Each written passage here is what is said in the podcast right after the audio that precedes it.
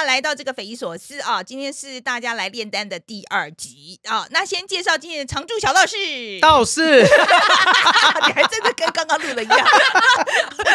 什么道士？你们是在干嘛？我是小沙弥吗？哎，真的一样哎，你好厉害啊！OK，我们刚刚因为其实已经录过一次，嗯，可是因为就很不幸的那个档案不见了，所以只好重来。好比就说他可以讲的一模一样，可是他真的讲了一模一样，真的好厉害，专业。真的好厉害。好啦，反正就是先介绍这个两位小道士，OK，那个喜剧贵公子不是喜剧 gay 贵公子，你好敏感，不要这么敏感。对呀很敏感。你我名字还没讲啦，王豪平。大家好，我是王浩平，好，接下来是敏读敏迪选敏读选迪，敏迪选读的第二次总是要不一样嘛。Hello，大家好，我是日历大亨的敏迪。是，然后今天很高兴邀到两位来哈。那今天我们一定要比上次那个凯莉跟钟汉那个还要吵，OK？好难哦，你这次发生什么事？就是那个车子被偷 被被干走的时候，会有那个警报器的声音。好了，我们今我们今天那个第一段呢是要先进行那个踢爆假新闻嘛。那那个呃，踢爆假新闻就是说哦，我们三个人都会讲一条新闻，OK，可是只有一条是真的，所以大家就要认真听哦，然后要选出来看你认为哪一个人讲的是真的，OK，好吗？哦，找这个新闻其实很不容易，你又不能找到太过于正常，让大家觉得哎这一定是真的，嗯又不能找到太过荒谬说啊这一定是假的。嗯，要在那种微妙的这个界限之间，我觉得很不容易我。看看你掰了些什么来。我没有掰，我没有掰，这个而且你知道这个事情对我来讲非常的挑战，因为我讲嗯大家都觉得是真的。没有，我觉得你误会了自己，自己说，我等下就一定呃先讲，踢爆你。先讲就知道，先讲对。好了好了谁先？好了，来，谁先？好评先讲。好，我带来的新闻呢是希拉蕊克林顿的基金会呢日前公布账目说，希拉蕊讲故事给孙子听是有收钱的，假的，你你假点是什么？希拉蕊是没有那么那么有母爱，不可能，他不可能讲故事给孙子是，听希。拉里很爱钱，他会收很多。对，好了好了，他继续了。这个新闻真的是这样写，就是这克林顿基金会呢日前公布账目说，希拉蕊克林顿呢是有收钱帮呃孙子讲床边故事的，自己的孙子，对呀自己的孙子。他他有爱钱到那个程度吗？他每个星期三晚上会花一个小时的时间陪孙子讲个床边故事，然后他其中举的例子就是讲了一个呃蠢羊、纯野羊跟傻长颈鹿的故事，两个都两个，一个假，蠢，一个是傻，超假的一，个蠢，一个傻。这个 OK，这个野羊 wild goat，然后还有什么 silly giraffe，这个这样讲这些东西，光这样子呢，累积下来，在他担任国务卿期间，这样子每个礼拜三晚上花这时间，他是有跟家族的办公室收取费用，总额目前来到二十二万五千美金，将近是台币六百五十万。他是收一次吗？不，我意思是说他讲一次就二十二万吗？呃，应该是累积起来，累积起哦来。可是我我老实说，我不相信，我不相信他当国务卿的时候，每个礼拜三会有一个小时。哎、我跟你讲，就是因为他当国务卿真的很忙，所以呃，他们的办公室发言人讲说，因为他这个有限的时间，讲 limit time 哈，这个有限时间之内，他不能处理国事等等的东西，所以他把这个时间留给他的孙子，他也要透过这个方式告诉他家族的年轻一代的这个小朋友们，知道说，其实这种文创产业的东西啦，哈，这种 storytelling 的事情，其实是有它的价值。我觉得非常没有说服力，赚钱而已，好不好？我觉得非常没有说服力。他有讲说，他出席婚礼或活动拿的价钱是远高于这个数字的、哦。多少他说他参加婚礼的话是将近两百万美金。哦如哦，果参加那种高就达官显贵的，邀请他去，他是有要收钱的。所以他不不但不包红包，还跟人家收钱，对对对这样对对吗？我一定是往这样子的方向前进的。出席婚礼活动还有可以拿钱，那你千万不要告诉我，结婚的时候我不想去。好，来来换敏迪讲，好，我这个超级真的哈，我跟大家讲一下，在 你讲超级真，听起来就很假一假，开始就先先立 flag，就听起来就很假。认真的了。来，我这个新闻发生在是委内瑞拉跟巴西的边境，他们这边呢有一个委内瑞拉的军事基地。那在那个军军事基地旁边呢，就是有一个原住民的部落，因为它是热带雨林附近。那有一天呢，这两个就军事基地的士兵跟原住民部落就打起来，起了冲突，是最近的冲新闻哦。起冲突的原因是因为士兵没有告知原住民部落，就改了军事基地的 WiFi 密码，然后原住民就不爽，就说你为什么没有告诉我你改密码？所以他们就打起来，然后最终这个冲突有四个人死亡。嗯我是不知道真的假的，不过你讲的比第一次好。当地的原住民是原住民主动发起战争，就他们就不爽嘛，就去抗抗议啊，然后就说你怎么可以乱改？然后他们原住民真的是拿他们的弓箭、跟矛、跟枪，去对抗那些士兵。这个如果发生在，例如说，可能就是我长期偷用楼上邻居的 WiFi 密码，我也不可能突然间冲上去说你怎么可以改 WiFi 密码？这这件事情这也他太他们是有。协议，就他们是应该嗯说不是协议，就是说在当地其实过去就是这么行之有年的，就是说嗯啊、好，原住民可以使用士兵的这个 WiFi 密码这样子，那他他改密码总应该要跟原住民讲一声，他就是没讲讲嘛，所以冲突就是来了不。小心的吗？还是故意的？他没有写这么清楚，你想要再挖什么呢？就是有时候挖深一点，可能会有一些线索冒出来。对对对对对，哦，好了，反正敏迪就是讲说这个两两边就是为了这个 WiFi 就打起来，而且甚至还出人命就对了。对 OK，好，好了，那我的故事呢，其实是有关北极熊啦，哈。那呃，几年前，我想你们两位可能不知道有没有看过这个？还没出生，屁啊！才五年前的事情，你会没出生？我不知道你要讲多久之前的新闻啊。才五年前的事在情。混淆你。二零一七年啦，然后那个时候呢，就有一只那个北极熊的那个影带非常的流行啊，哦那就是一只瘦的皮包骨的这个北极熊。那那时候，过对对，你看过嘛？哈，那因为那个时候那个 National Geographic 呃，还有拿来把它当做一个很大的一个宣传，就是在讲说这个地球暖化的影响。OK，所以那支影带其实在当时是非常非常红的。然后最近其实呢，这天这支影带又被拿回来，又开始呃 viral 了一次啊。那主要的原因就是因为俄乌战争的关系。嗯那因为呢，跟这个俄罗是什么是什么关系？因为俄罗斯这一次不是被石油禁运嘛，嗯嗯那欧洲是用很多那个俄罗斯的天然气跟石油嘛，那这一嗯次因为它一被禁运之后没办法，它只好回去烧煤。哦哦，所以地球暖化最大的对，所以地球暖化的这个情况就是会加剧，所以现在很多这个环保团体非常的担心，所以就赶快把这个北极熊的这个银带又拿出来跟大家就是做有做宣传啦，哈，就是大家要、哦大家要注意，而且因为这个时机其实是呃欧洲在考虑这个能源转型一个非常关键的时候嘛，所以他也是要提醒大家。不要忘记啊！虽然说这个个俄国跟这个乌呃乌克兰现在目前这个在打仗的这个状况，也不要嗯忘了，我们现在还有一个另外一个很大的危机，就是这嗯个地球暖化的东西。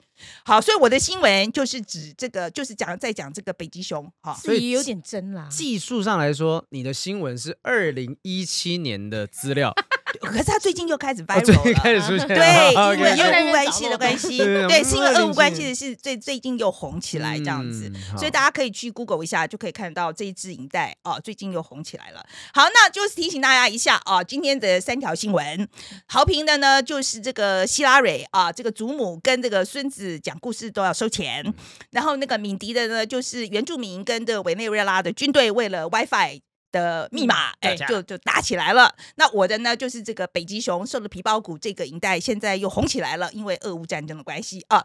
那只有一条是真的，请大家猜一猜啊。我们在节目最后的时候会告诉大家，你的明明就很假。对 你在咩？猜假？好，那接下来我们来讲讲今天的主新闻。好，那今天主新闻我们是要讲这个俄罗斯网军的运作嘛？我觉得豪平跟我们讲一下那个俄军，呃，就是俄罗斯的这个网军，它的这个操作的模式到底是什么？好，我讲一个东西是，其实呢，不只是官方媒体而已哈，在这个现在的社群媒体网站上面呢，也有一些方式想办法帮俄罗斯制造一些友好的形象。像是在这个 BBC 的调查当中，就发现说他们有三种方式。日前呢，在俄乌战争开始开打之后，二月二十四号开打之后呢，其实有粉丝团就开始出现很多亲俄或者是喜欢普丁的各种粉丝页。这边就调查呢，超过十个以上的粉丝页呢，会用自由世界的领导人来称呼普哦，丁。好恶心哦！我先去外面吐一下，真的，这实在太恶心了。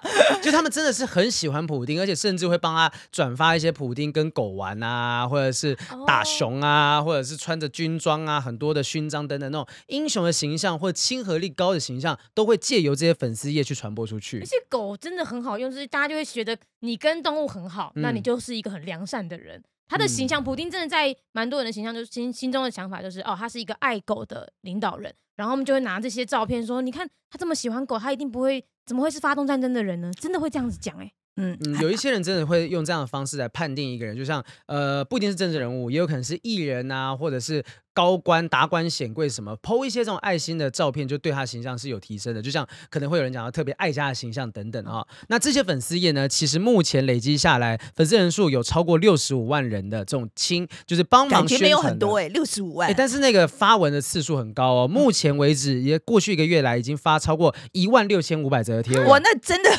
哇，真的多对彩。你看人数没有那么多，但是他嗯发文超高，而且互动次数也超过三百六十万次，而且在过去这一个月来呢，这些粉丝也增加了超过十万名的成员。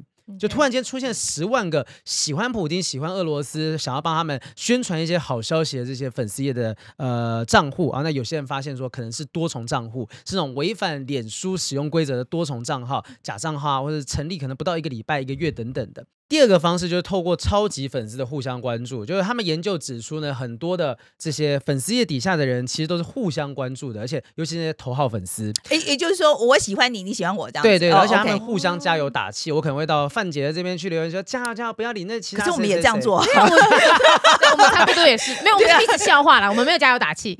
对，会彼此 没有吗？我觉得我我有啊。我们常常帮彼此加油打气。对呀，有吧？凯莉跟我会互舔伤口啦，会有这种状况。那像这些账号，就有人发现说，哎，他们好像是真实存在的，又好像是呃一些在运作的人头账户。那他们就有去调查，有几个账户呢，还会帮忙管理那些粉丝专业。但是有一些人，他们真的实际接触到那些人是真实存在的人，他们说我们是出于自己的志愿去帮忙去 run 这些粉丝业，我们没有拿任何的薪水跟酬劳，OK 这。是其中一个部分。所以就我建建立大量粉丝团，然后接下来就是有超级粉丝嘛，不对？不对对然后呢，还有没有？最后一个比较奇妙一点点，我到现在都还没有想出个所以然来，就是真的匪夷所思，好好来，不用这种多讲不。透到底是怎么样一回事哈。OK，好就是他是用普丁的假账号帮他发文，就现在会充斥一些假的普丁的账号，因为普丁本人他有说过，我不用社群媒体，因为在社交媒体上面是找不到我想要的东西的，所以普丁本人没有用 Twitter、Facebook，什么都没有用，但是在 Facebook 上面就有很多的普丁假账号，至少在这个二月底俄乌战争发动之前呢，有一个超过三百多万 follower 的这个粉丝页被关闭下来。多人的哦他是用普丁自己的账，呃，普丁自己的名号，名字对，去对外发表啊，可是一些文章，称赞还是反串？都是好事。就是他可能会讲说，普丁会讲说什么，就是说每在非洲每过六十秒就有超过一分，类似这种心灵鸡汤，哦，当然是更更合理的心灵鸡汤。那可能用这种方式，就像之前不是有那个刘青云的账号吗嗯？就刘青云自己的很多名名言警句，配上一张刘青云的照片。然后大家就会转发说哇，刘青云真好。后来终于有人忍不住去问刘青云说，不好意思，我我本人没有在经营这样子的一个账户哦，，那是假的。对，就假的。但是在 Facebook 上面有超过三个以上这样子的假账号，其中一个三百多万人，另外一个是阿拉伯语的。阿拉伯语的，然后超过一百万个 follower，它底下呢是有针对不同国家的用户去发送广告，例如说像是都假装是普丁。就假装是普丁 OK 然后各个不同地区，像阿尔及利亚、利比亚、埃及啊、也门、摩洛哥、黎巴嫩啊、突尼斯等等的这些不同的区域都有收到这些账号推送的这种广告讯息。还买广告，还买广告，那现在也被关闭了。那还有一个是专门用阿拉伯语发表内容的假账号，也超过一百万个人关注。而且这个管理人呢，在他们的同步调查发现呢，他同时也管理了叙利亚的领导人阿萨德，他是阿萨德那边的头号粉丝。哎，这讲也提醒我一件事，因为我们粉专真的有收到那种阿拉阿拉伯文跟中文互相对照的留言，嗯。然后他会一次涌进来一大批这样子，然后那个内容都差不多哦，就是基基本上就讲普丁多伟大啦，什么普丁是神的使者啦，哎，但这样子。账号本身是账号是都不一样的人，没事，就一看就知道是阿拉伯人，或者说是台湾人。他是阿拉伯，他是阿拉伯文跟那个中中文文一起对照，嗯。可是他那个名字我看不出来是呃，因为他都是用英文，OK，嗯。所以我看不出来他是什么样的人。可是他就是看出来是穆斯林，是不是有一些城市，其实他们就是可能机器人就自动找那些高流量的粉丝专业在发这种文章，嗯，谢谢你称赞我们是高流量的粉专有。时候会有漏网之鱼，因为判断错误。发到就无效的粉丝 页。你这样呃可以听得出来，黄豪平都充满了嫉妒的，非常的嫉妒这样。豪平啊，可是我觉得听起来，我觉得明星不是听起来操作方式差不多吗？是差不多啊啊。对呀我没有，我没有有，我没你有没有我买不起，我买不起，真的哦真的，就在我我不红的时候我没有钱可以买啊，红了之后我当然就不需要哎，买。红了的时候吗？现在红了，哎对对啊，现在 right now 啊，要不有然你们有有找我有红过，找我，我先走了，就讲凯莉坐在那边嘛，叫她过来，叫她过来。总之你没用过就对了我。我没有用过，但是我看过一些手法，或者甚至看到他们开的价格，最基本就是说多少钱多少钱就帮你 IG 增加人数嘛，或者是按赞可以增加等等。那之前呃 PPT 或者是一些网络论坛也有抓到某一些账号，他会特别突然。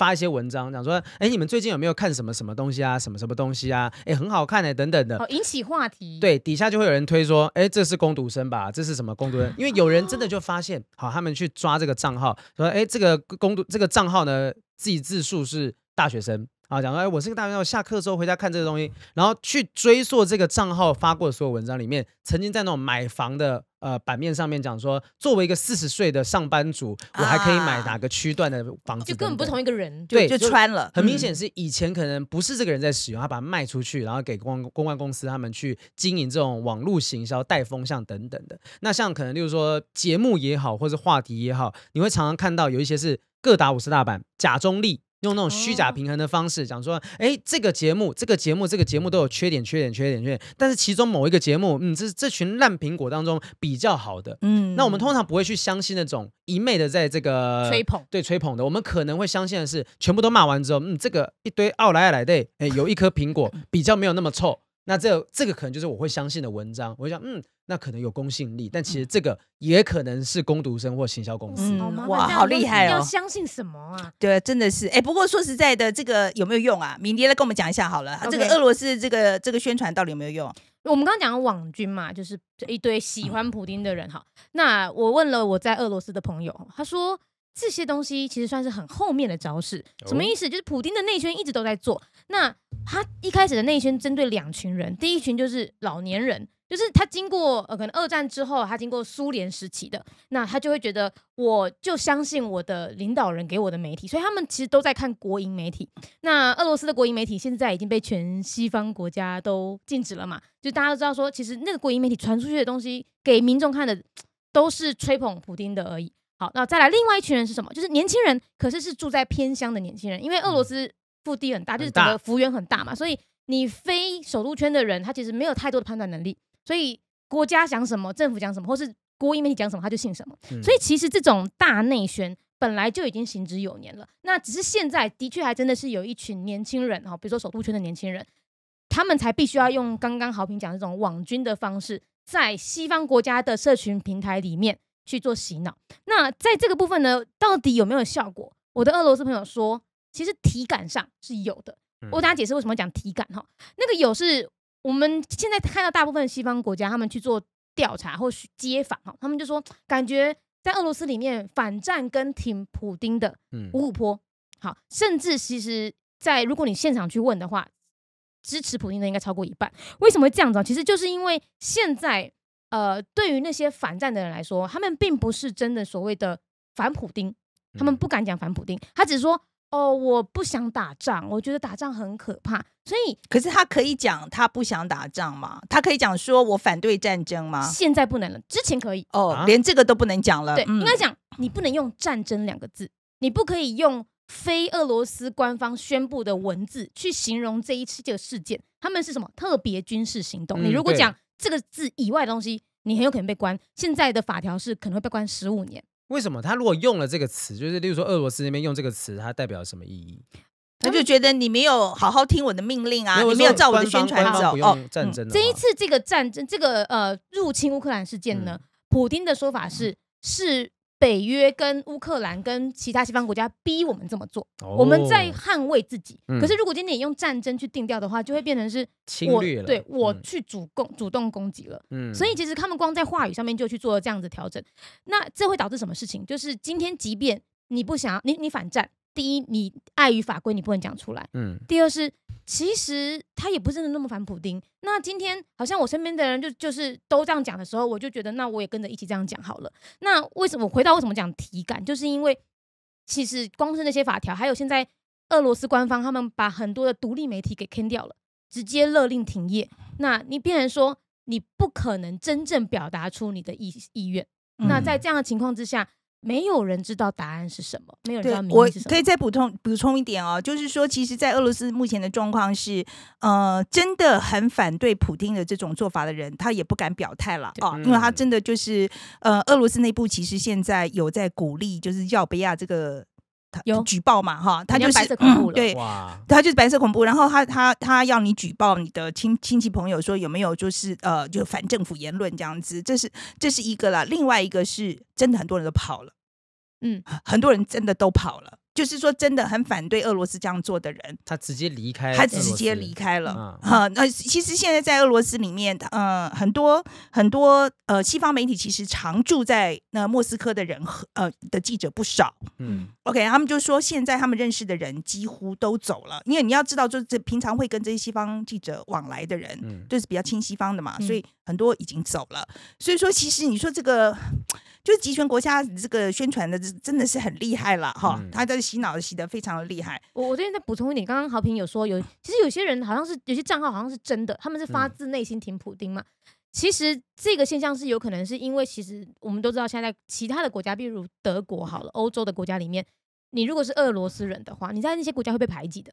啊，那比如说，在我朋友说他的朋友的就小孩现在是在德国读幼稚园，小朋友都被排挤。那在这样子排挤的氛围下，其实他就会回头，他他们其实这种被逼着回去团结，就觉得那我还是跟着我政府好了。对，其哦这个其实是没办法啦。其实之前他们就在讲说，像制裁这种东西，对，希望说把这些 oligarch，就是这些有钱的这个石油大亨啊，逼到就是跟普丁翻脸，后来没有用的，其实只是让他们回去更团就结而已。是北风跟嗯太阳的对。没有。那刚刚讲的就是俄罗斯呃内部民意的影响嘛。嗯好，那我们现在再讲讲，我补充一下，就是说啊、其实它不是只有在对对内它很有用，其实这一波宣传是对外。哦，其实很有用。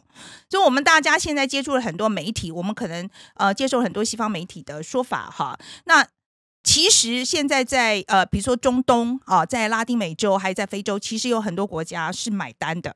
就是俄罗斯的这一套，他是买单的。那为什么会买单呢？其实是因为中国帮他很大的忙嗯，啊。中国的这个大外宣这一次是几乎就是卡比这个俄罗斯的说法。那他用的方法，第一个就是用这个外交官跟官媒，就大量的放送这个东西。那纽时的报道，他就讲说，在过去六个礼拜啊，他就看到说那个纳粹这个字，因为这一次就是俄罗斯来打乌克兰的主要的理由说辞说辞啊，他就是说去打乌克兰的纳粹嘛，哈。所以在过去六个礼拜里面用的这个“纳粹”这个字的次数，相当于六个月的总和，是哦，所以说是就是用的是超高比例这样子。那第二个呢，就是可以看得出来，其实中俄两国是讲好的，嗯然后这个东西是因为从他们对对外的这个英文报道几乎都是一样的，所以这就是很懒。直接抄照 抄就被文本。发现对对，就是说写英文这个东西，可能这个人才没有那么多，OK，那所以就写一套，然后大家就互相用这样子，所以他们就说这个就。从这个中俄的这个媒体发布，还有官方的官媒来发布的这个对外的这个英文报道来看，哎，几乎都是一样的，所以就知道他们两边是讲好的啦，哈。那其实 说实在哦，我我真的觉得，呃，他们现在在为什么在这个世界上哦，除了除了中俄两国之外，在其他地方也能够有这么大的影响力，其实是因为我觉得他们抓到一个心理，就是其实这些国家是本来对于美国或西方国家印象就不好抱怨的，对，嗯其实本来他们就是对他们有很多很多的怨恨。OK，嗯那这一次就是用这个方式，其实是一个就对对西方的不满吧。我在讲就是说，俄罗斯的他的这个网军的策略，他一直都不是说一定要反驳你。就说你讲的一定不对，他其实他不需要到这个程度，他只要让你觉得我搞不清楚有没有真相这件事，嗯就可以了。OK，所以我觉得这是最可怕的地方。我觉得在这里，嗯，你不知道要相信什么了，对我可以什么都不信，我连政府讲的东西我都不信，那他就已经达到他的目的了。嗯就会有分裂感。嗯 OK，所以接下来我想问两位一个问题哦，就是说，其实我们在看乌俄战争的时候，我跟我一个比较偏蓝的朋友啦，哈，然后就讲到这个事情，然后他就问我一句话，他就说他觉我觉得你们看到的新闻都是美国要给你看的新闻，哦，这种很常有人讲，就西方观点呐。所以你觉得呢？你觉得他讲的有没有道理？那如果针对我来讲，他讲的一定没有道理嘛？因为我跟大家说，我每一天都会逛俄罗斯的官媒，就是那个俄罗斯的卫星通讯社 Sputnik，我每天都会去看看他到底在讲什么。那为什么我还是选择不相信他？是因为他实在太多一面倒的消息了，然后你会觉得这一个媒体并没有认真或用心的在做两面的陈述。其实举个例好了，像半岛电视台，大家都知道它比较亲伊斯兰教，好，那可能有些时候在以色列或巴勒斯坦，他会有一点点立场没有错，可是至少人家会是呃很真实的描述事件的。我觉得半岛的报报道不错的，对啊，他只是他的出发点是从阿拉伯世界出发点，可是他不会把白的说成黑的，黑的说成白的，所以这是为什么我觉得半岛是可以看的。对，但是俄罗斯的官媒就完全没有到那个等级，他就是真的一面的倒在讲，比如说他就会说，哦，我们的外交部长讲说，我们的经济完全非常完美，没有受到经济制裁的影响，这根本就不可能。所以我基本上我不认同你的那朋友说的，就是因为。我自己至少我是两边都吸收了之后，我做出来的一个描述。但那个是你的，你因为你本来就会去吸收两边的东西。但我觉得绝大多数人他们自己在政治、也许社会各种议题上面本来就有自己的立场。那我们现在看到俄乌战争的相关的讯息，大部分来自什么？不是脸书就是 Twitter 嘛？哦，那脸书又更恶名昭彰在于说演算法会控制，说你可能会看到什么多一点点。所以不是美国要我们看到是什么，是我们本来。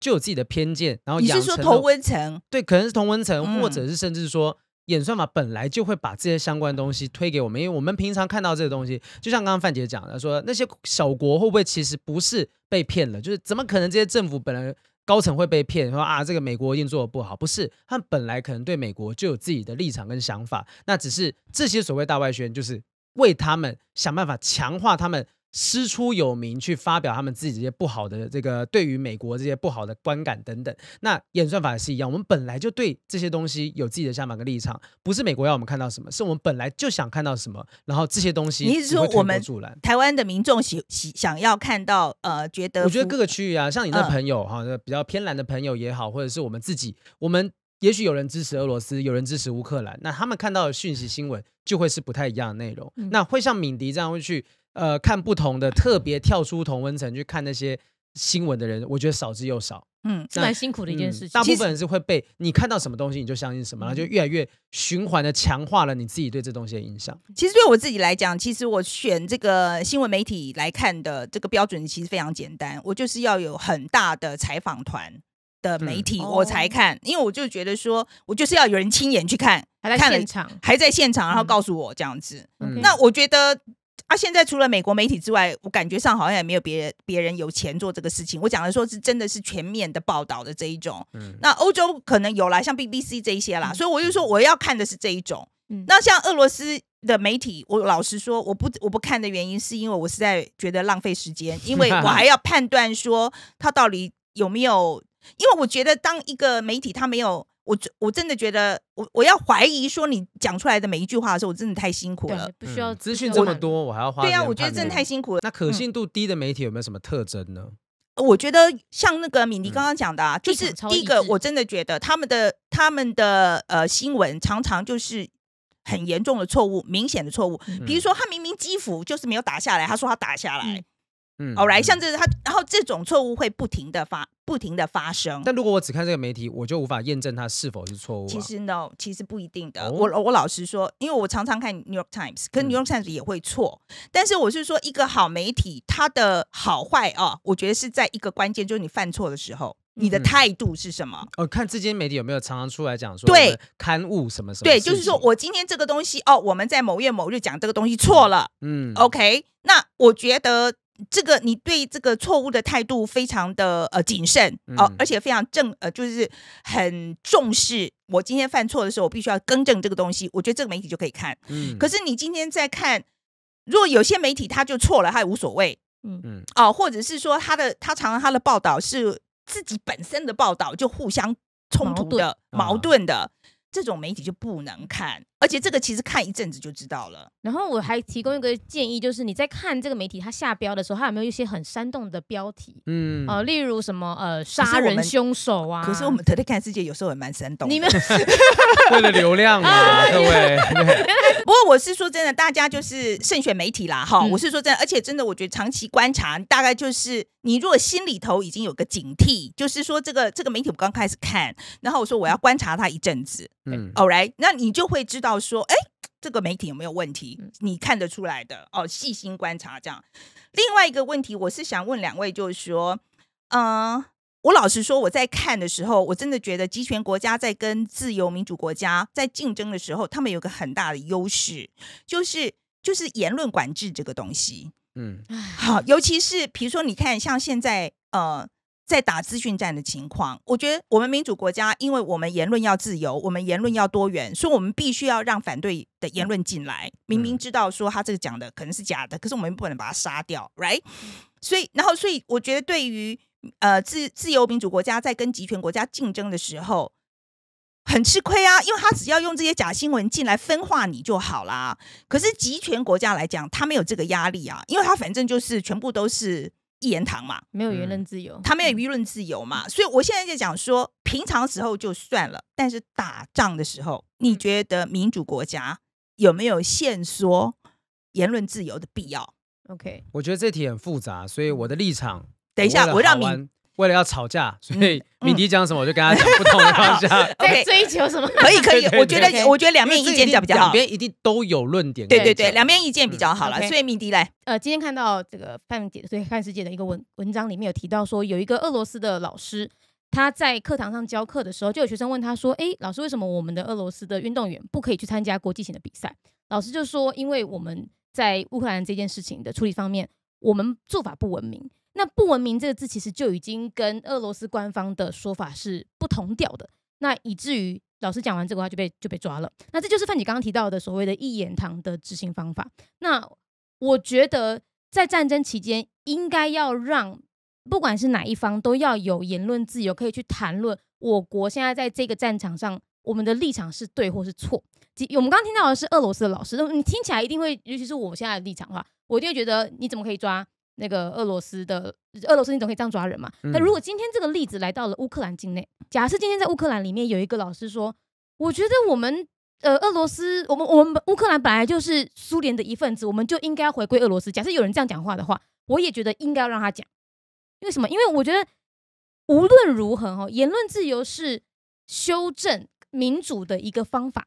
今天如果我如果我没有言论自由，就表示我百分之百相信我的政府讲的是对的，那我觉得这件事情会非常危险。我们一定要让大家可以讲出不同的声音，这样子才会知道说，哦，我们在民主的路程之中，是不是有人偏掉了？那我们拉政府回来一点点，这是我觉得需要有，即便战争时期都要有言可。是我的问题并不是说你不能够有言论自由，我讲的是限缩，只要缩小就好了。暂时可限缩的也有程度问题那我觉得，像比如说啊俄罗斯现在在做的，你说集权国家做的，那就已经是几乎是没有了耶，几乎没有言论自由了。那你说的是现说的，那我们就要讨论程度喽。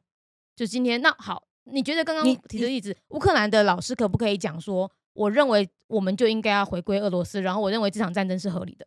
我觉得打仗的时候也许会有问题。那我想问一下是，嗯俄罗斯他在平时他的言论自由刻意到什么程度？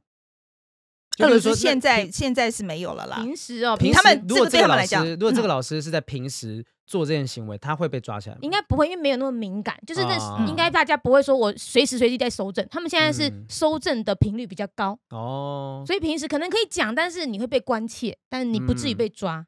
嗯，我我的论点的话，就会是我刚刚讲我要站他的反对面嘛，啊、嗯就我觉得说在战争的时候，因为战争曾经有一个。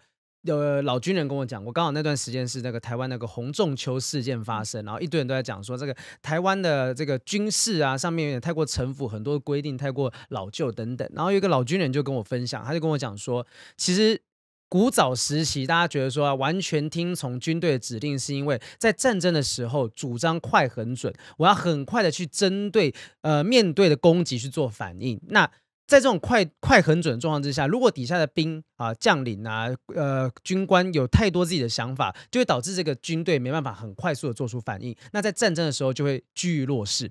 所以在战争的时候，如果这个政府是在打仗的状况，他为了不要让有任何的这个异音哈，有一些不同的意见出现，会影响这个政府的运作，他去限缩言论自由，我认为是合理的，因为他必须要赶快做出反应，去把这个战争结束。那战争结束之后，我们再来追究说，哎，那这几个行为是不是正确的，是不是 OK 的，我再追究。那要不然的话，我平常干嘛要选代议士出来？我要有立法委员，我要有议员等等的，我选这些人出来，目的就是希望他可以帮我更快速的做出选择。那如果今天我选出来了，然后到最后我还是觉得不对，舆论言论自由在战争的时候还是有其必要性的话，那是不是战争的每一个决定我都要交付公投？这样子一来，我会不会让整个战争的推迟决定慢了很多？那我可能就会输掉这关键的一场仗。嗯，其实我嗯觉得这个。其实两边，你们两边这个其实，在学理上都有都有支持的啦。哦，就是学嗯界其实两边都有支持的啦。但是我我现在我自己，我讲我自己个人的看法好了。我我觉得现在资讯战的状况真是不比往前，就是这个科技进步的速度了哈。嗯那我觉得在呃，在战时是必须要有一些特别的作为，这是为什么每个国家都有战时的特别法。嗯嗯所以你如果同意资讯战现在是战争的一环，现在是战争的一环，它不是嗯只有比如说就是这个坦克打来打去，飞机打来打去，它这个是资讯战是它的其中的一环。那么我觉得某一些言论的控制在战时是必要的，就好像说我们的平常的呃，你的行动自由，在平常的时候，你有你有行动自由，但是在对，嗯比如说，可是，在暂时你就得要接受它有宵禁。嗯 OK，对所以我其实是比较倾向这个方向，因为我我我也，可是我我知道敏迪讲的，我的嗯确是知道，就是说这个暂时这个言论限缩的情况，的确会造成，当然是会造成盲点嘛。对，他当然，而且当然对民主自由的、呃、民主的精神是一个损伤嘛。所以我觉得一个好的民主制度，它其实是必须要知道怎么样把这个权利收回来。嗯收跟放要有对收跟放都嗯要有一个制度。也就是说，我觉得你要跟民众讲的非常的清楚，这个东西在什么时候它会停止。嗯嗯你不能够无限延长，就是这个特别的状况不能够无限延长。那我们台湾其实就是那个戒严法，嗯它就是滥用嘛，以前它就是滥用嘛，所以它让它无限延长嘛。所以它这个东西必须要有非常明确的指标，就是或者是说它的宪政上就是要规定，要非常清楚，在什么样的情况之下，它就必须要停止。那民众有权针对我提出来什么时候要收回这件事情提出反对吗？当然可以啊，应该要可以这应该是一个宪政的程序他应该就是要。在陈平时期要做这件事情，就把这些都想好，说什么事情什么时候我会限缩这个自由，你同意吗？好，OK，我们都同意，在非常时期要怎么样这样，然后嗯实际在执行的时候，你就不能再多说什么东西，因为这是大家都已经在民主的状况之下做出来的决定。对接下来这个问题是我我真的想要问大家哦，就是说，你觉得政权跟人民是分得开的吗？比如说，你真的可以把俄国的政权跟俄国的人民分开来看吗？嗯，我的立场是，我觉得分不开。哎，你要先，你要你要说分不开，那我就我就分得开。非常好，非常好。我就是，太久没有跟人家吵架了，想 来吵一吵。那你要先讲吗？呃，可以啊，可以啊，我们换换词方嘛。好好好好，这边当抬杠大神。好好好，抬杠大神第二季即将要开始了，所以 给给你广告，给你广告，我们没有车马费，给你广告。不要这样子。就是我觉得说是分得开的，因为而且我可以从刚才范姐举出来的例子来讲，为什么应该要分开啊？就像你刚刚讲的说，可能有一些人想要透过经济制裁的方式，让那些石油大亨啊，或者是说呢有钱人会因为这样子而跟俄罗斯本身翻脸，或者是我去排挤那些在其他国家就读的学生等等。可是我们想想，如果我们是那些人，我们的想法不一定跟俄罗斯官方同调，可是我却被划成是跟他们一国的人，那么。也许我就会觉得说，哎呀，既然怎么样大家都讨厌我，那还不如我就是回去支持我原本的政府。嗯，所以如果今天我觉得他们是分不开的，所以我一视同仁，全部都打击排挤，那会不会有可能我们会失去一些原本有可能投向我们的人？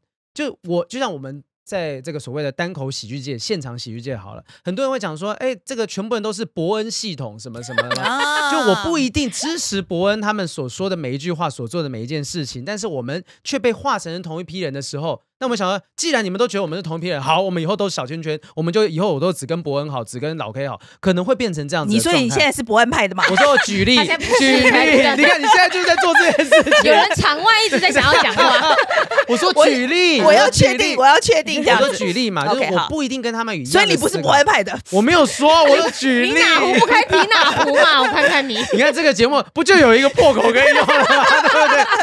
所以我当我今天不一定支持他们的时候，我想办法全部都化成是敌人的话，我很有可能会失去他们的一部分。那以我来讲，我就会觉得说，那这样就所谓这个政权跟人民，我觉得是可以分开的，因为一个政权底下一定有反对派，你把他们全部都画在一起，那我大可以说，既然你们都讨厌我，那我不如就做一个真真正正的你们所讨厌的人，去做个大反派，那么我们就再也不会有盟军跟朋友了。嗯 OK，我这边呃，我觉得不能分开的原因，我比较是一种，我把俄罗斯人当做是他们觉得他们就。因为这样讲，大家会说俄罗斯人他就是没有办法嘛，他他他被洗脑，他不得不嘛，他看不到真相，嗯，所以就说那那那些人也是无辜的。好，我其实做不同意是针对这一块，是因为俄罗斯国内不是没有反对派，他们也不嗯是没有独立媒体。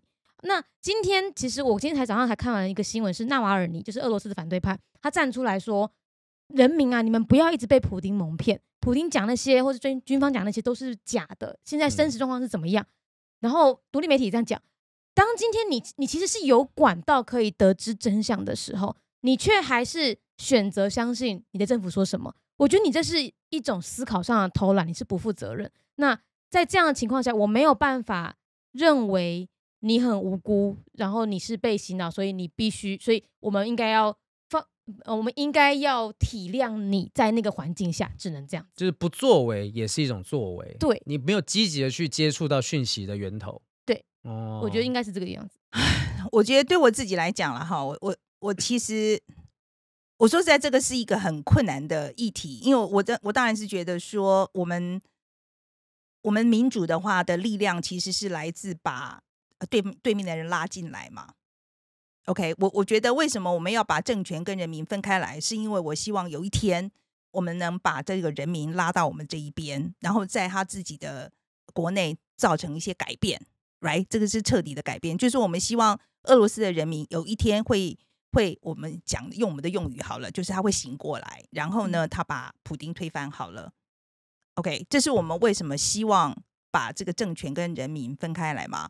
可是我老实说，我现在比较悲观。嗯，嗯，我我说真的，我现在比较悲观。我我真的觉得现在的状况，我觉得期待人民就是这个反对声音去把去把这个政权推翻，我觉得是我觉得太困难了，真的太困难了。我真的觉得以前我们这些 liberals 一直觉得说我们可以用爱和平来这个呃克服很多事情哦、我觉得我们需要换一个方式了，嗯我们需要换一个方式了。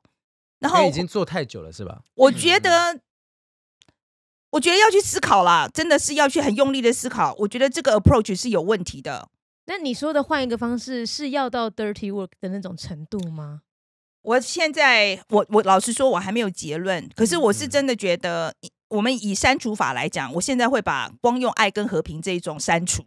嗯，爱、勇气、希望这些东西啊，我我真的，我现在需要魔法少女。好了，你这个你这个小道士，对我我是说真的，我现在会把这一种口号式的方式，我我觉得我会把它拿掉了。就是好像说，比如说我们在讲说，以前我们一直认为说跟跟中国有贸易，跟俄罗斯有贸易，可以改变他们，没有改变他们嘛？对啊，还有北韩呢？对啊，北韩啊，对北韩它还是非常的 isolated，就是说，我嗯觉得它它基本上它经济上还是非常的呃隔被被与与世隔离的状况就。是像现在南韩就一直用爱跟温暖要去找北韩。对啊，所以有没有用呢？我我其实真的很怀疑。比如说，嗯我们一直在看中国哦，我们让他进 WTO，希望他说跟这个全世界接轨了之后，他他的这个他的政治会越来越开放民主，有发生吗？没有嘛？哈，那德国跟俄罗斯也是一样啊。德国一直就是觉得说，哦，那我现在跟他买石油，买跟他买天然气，我跟他做很多生意，他就一定会变好。他没有嘛？嗯，所以我我老实说，我真的觉得这个想法要改了，我觉得你到底是需要多少反证来告诉你说这一套行不通？嗯嗯，那那我们现在一下在转弯了之后有什么新的方法？我不知道。我如果想得出来，我大概可以得诺贝尔奖了吧？好了，我想今天呃，我想今天我们就谈到这里好了，那时间也够长了。那我想最后要跟大家揭晓啦，就是我们今天讲的这个一开始讲这个这个踢踢呃踢爆假新闻啊，到底谁讲的是真的？假的吧？好来来，先先假的啦，先讲那个谁是真的啦，来先揭晓一下，是嗯是我，是 WiFi 密码 荒唐，但是我的是真的，他的是真的，真的，大家有没有猜到他的是真的？来，那个豪平跟大家讲一下，你那个为什么是假的？是的，我的新闻是来自于 Onion News 洋葱报的一则假新闻，但它里面的数字是有所本的啊，就是二十二万五千美金这个数字是希拉蕊克林顿曾经接过一场演讲的费用。哦，当然他不可能真的，我不知道有没有真的，至少没有公开。好，就是这个数字是他接演讲的费用，那大家就讲说，哇，他接一场这么贵，于是就有人写了这个新闻开他玩笑说，会不会他可能讲故事给孙子听，也是也收了这样子那么贵的费用？嗯，好评这个故事就告诉我们，假新闻其实常用这种方式哦，他就取一个桥段，他其实这个部分可能是真实的，然后把它灌。灌在其他的假讯息里面，嗯，所以它就是这个假新闻里面，它有可能百分之八十是假的，可是百分之二十真，对，所以是真是假，这是最困难的假新闻。我看过那个有有一个数字，就是二十万，这是真的，这是真的，我就觉得他就是他就是对他就是博你这个东西被骗了吧？对。然后呢，我那个北极熊的新闻也是假新闻啊。然后我我觉得，我说实在，我其实在搜索的时候，我其实非常的惊讶，就是这条新闻，它其实。他假的情况是从二零一七年，他那个很瘦的那个北极熊那一个新闻本身就是有问题的。他假在哪里？他是 OK，他那个时候其实是生物学家哈，他们去拍的时候，他是故意锁定一只很瘦的北极熊，然后因为他们那时候就是要推广这个地球暖化这个概念，OK，所以他们这一群人他是刻意去找一只很瘦的北极熊。刚有一只是厌食症。然后我就我就拍他，但其实拍哇这么大一只，没有他们在说可能是生病了，哦，所以也就是说他其实当时在拍这只熊的时候，他其实根本不知道是不是因为饿的，哦，或者是是不是真的找不到食物，他其实是他，而且很多是那个熊的专家是说根本应该是生病的，而且重要的是它里面其实有一个人出来承认这件事情，他说我们是先等于是说那叫什么？看图说故事啊！他先呃是先射箭再画靶哦，先拍到先拍到他他没有他是先锁定我今天就是要去我要证实这个论点，对我找这些证 exactly 他就说我今天就是要讲这个暖化的东西，说我特意去找一只很病的熊来讲这个故事这样。然后这个事情其实在呃二零一八年的时候，National Geographic 已经公开道歉了，所以就证实这个新闻其实是有问题的。所以今天。你有猜到吗？哎，我还是补充一下，我这个听起来很荒谬的，但它其实是一个很重要的原因哦。为什么原那个原住民会因为 WiFi WiFi 密码被改，然后去攻击士兵？是因为这个部落他们叫做亚诺马米人，他们当地其实一直会有非法淘金客去他们的部落淘金，所以。他们过去这数十年来，其实都有跟那个军方协调好，说你的 WiFi 给我们用，因为我们需要你的 WiFi 来传递有入侵者的这个消息。哦，那就是他们，因为如果没有这些 WiFi 的话，他们传递消息会是几天之后。嗯，所以其实这个 WiFi 密码。它的重要性是比我们想象的还要快，还要重要的。对，那你应该在跟我们讲真新闻的时候，就要把这点讲进去。我不要，我就是要这么荒谬啊！他这个行为也是某种假新闻。对呀，你掩盖了部分事实，很重要的事实，你就把它掩盖起来，你这样对吗？对对对。好了好了，今天非常谢谢大家啊！这匪夷所思，大家来炼丹。然后呃，大家别忘了啊，这个是每个礼拜四晚上会播出，然后在每个礼拜一，我们是这个阿姨想知道，那那边呢是大人啦，不会这么吵，就找人是。吧，就找人，不高兴啊！好，谢谢大家，谢谢，拜拜。